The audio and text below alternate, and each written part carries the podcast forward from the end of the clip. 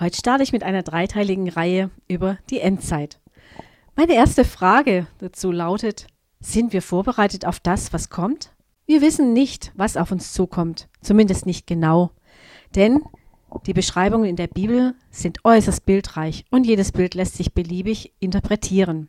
Doch egal, was da auf uns wartet und worauf wir uns vorbereiten müssen, die wichtigste Basis ist die Kommunikation. Redet ihr in euren Gemeinden miteinander, auch über unbeliebte und unbequeme Themen? Wie steht es mit den sozialen Medien? Ihr Lieben, wir haben ein totales Durcheinander, was die sozialen Medien angeht. Manche Christen kommunizieren über WhatsApp, doch das ist schon lange nicht mehr sicher. Andere bevorzugen Trema, Signal oder Telegram. Inzwischen gibt es auch Telegard. Doch auch diese Messenger-Dienste sind beileibe nicht mehr sicher. Auch wenn dies manch einer oder eine glauben mag. Dafür ist die zwischenmenschliche Kommunikation in den Gemeinden desolat.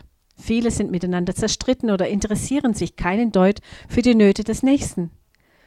In manchen Gemeinden werden noch immer die Programme hochgehalten und stehen über den privaten Herausforderungen. Deswegen ziehen sich immer mehr Gläubige aus ihren Gemeinden zurück.